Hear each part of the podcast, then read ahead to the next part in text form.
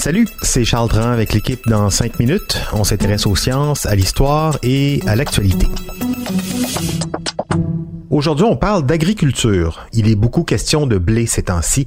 Avec les sanctions imposées à la Russie, on prévoit d'ailleurs une pénurie et une hausse du prix du blé partout sur Terre. Du blé euh, et d'autres grains, mais du blé principalement. Mais euh, au fait, pourquoi le blé est-il si important dans notre alimentation? A-t-on vraiment besoin du blé? Véronique Morin s'est penchée sur cette question qui nous incite euh, à réfléchir un peu sur la domestication de ce grain millénaire. Le blé est aujourd'hui l'un des aliments de base au niveau mondial.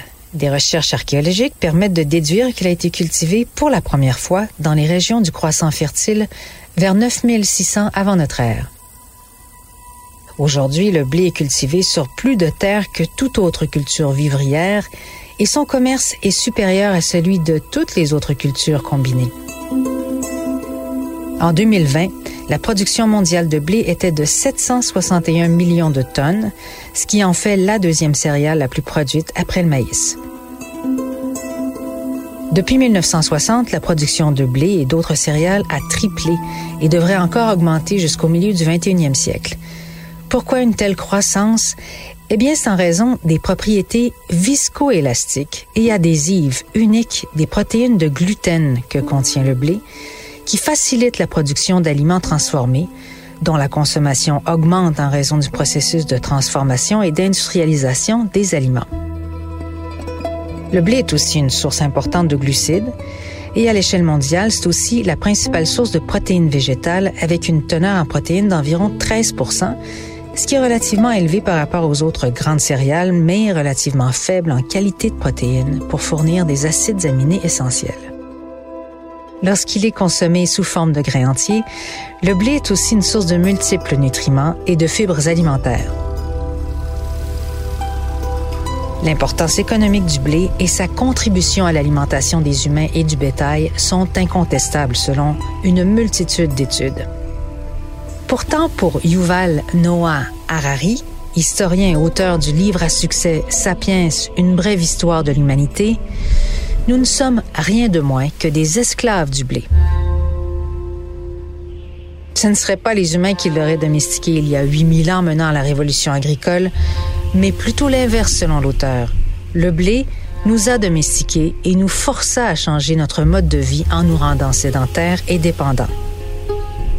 Son point de vue sur le blé est intéressant. Alors voici en gros ce qu'il dit. En l'espace de quelques millénaires, les humains dans de nombreuses régions du monde en sont venus à ne faire rien d'autre que de prendre soin des plants de blé. Ce n'était pas facile, le blé en demandait beaucoup, le blé n'aimait pas les rochers, les cailloux, alors Sapiens, Homo sapiens, éreinté le dos en défrichant les champs. Le blé n'aimait pas partager son espace, son eau et ses nutriments avec d'autres plantes, alors les hommes et les femmes travaillaient de longues journées à désherber sous le soleil brûlant. Il poursuit en disant Le corps d'Homo sapiens n'avait pas évolué pour de telles tâches. Il était adapté pour grimper aux pommiers et courir après les gazelles, pas pour ramasser des roches et porter des seaux d'eau. Des études sur des squelettes anciens indiquent que la transition vers l'agriculture a entraîné une série de maux tels que des hernies discales, de l'arthrite et toutes sortes de problèmes musculo-squelettiques. Les humains ont protégé le blé des insectes, de la sécheresse et des prédateurs. Ils ont creusé des fossés et transporté des seaux d'eau pour irriguer et collecter les déjections animales comme l'engrais. Et cela a eu des effets profonds sur l'humanité. De plus, les nouvelles tâches agricoles demandaient tellement de temps que les gens étaient obligés de s'installer définitivement à côté de leur champ de blé. Et cela a complètement changé le mode de vie. Nous n'avons pas domestiqué le blé, il nous a domestiqué, argumente l'historien. Au lieu de dépendre d'une myriade de sources et d'espèces alimentaires, nous nous sommes en quelque sorte retrouvés coincés avec un seul aliment de base comme le blé, qui est pauvre en fait en minéraux et vitamines, difficile à digérer et vraiment mauvais pour les dents et les gencives, dit-il.